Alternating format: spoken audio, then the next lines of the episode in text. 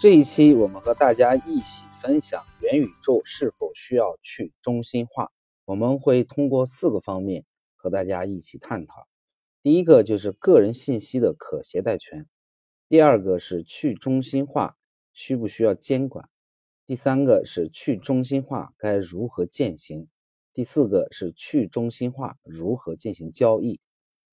首先，我们来看个人信息的可携带权。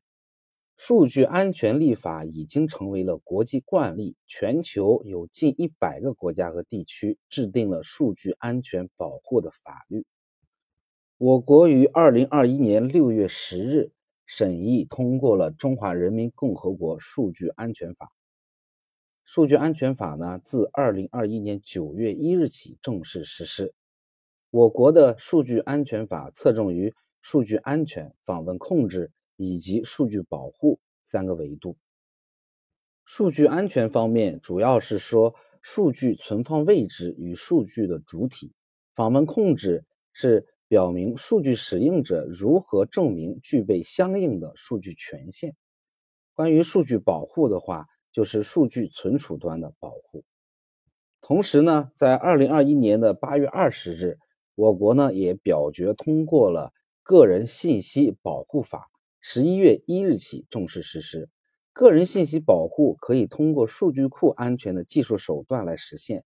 核心数据加密存储，通过数据库防火墙实现批量数据的防泄漏，也可以通过数据脱敏实现批量个人数据的匿名化，通过数字水印实现溯源处理。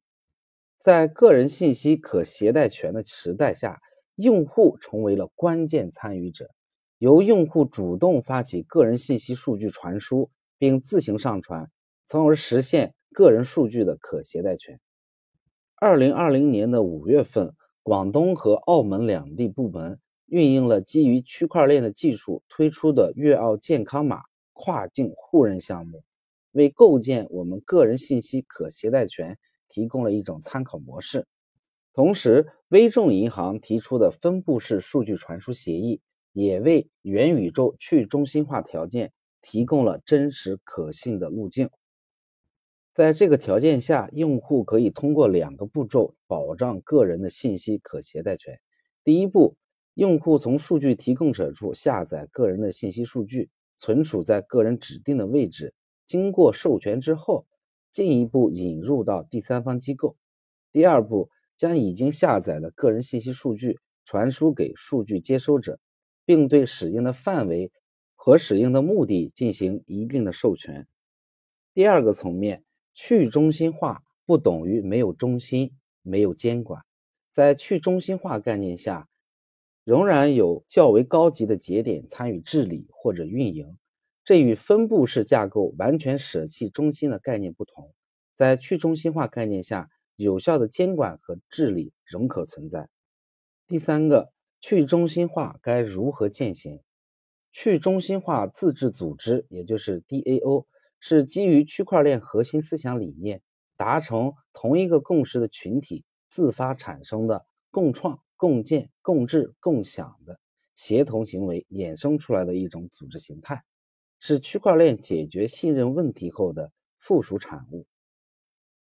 DOA 将组织的管理和运营规则以智能合约的形式编码在区块链上，从而在没有集中控制或第三方干预的情况下自主运行。DOA 同时具有充分开放、自主交互、去中心化控制、复杂多样以及涌现等特点。与传统的组织现象不同，DOA 不受现实物理世界的空间限制，演化的过程是由事件。或目标驱动，快速形成传播且高度互动，伴随着目标的消失会自动解散。那么去中心化该如何进行交易？我们参考了一下 DEX 去中心化的交易所。DEX 在没有任何形式的中央权力的情况下，以分散的方式在不断的运作。也就是说，DEX 不需要第三方来管理用户的资产。并允许用户随时保留对私人密钥的控制。DX 的交易是点对点的交易，他们提供了更高的透明度的水平。DEX 的交易有两个特点，第一个，DEX 的市场份额比较集中，但是市场份额波动性很大。第一是由于 DEX 自身交易波动量极为剧烈，相邻的两天的交易量可以倍增或者减半，不确定性非常高。第二，与传统交易所相比，交易的资产稳定性比较差。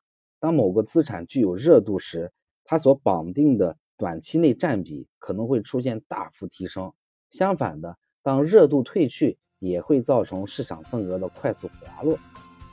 这也是市场上处于发展初期一种不成熟的体现。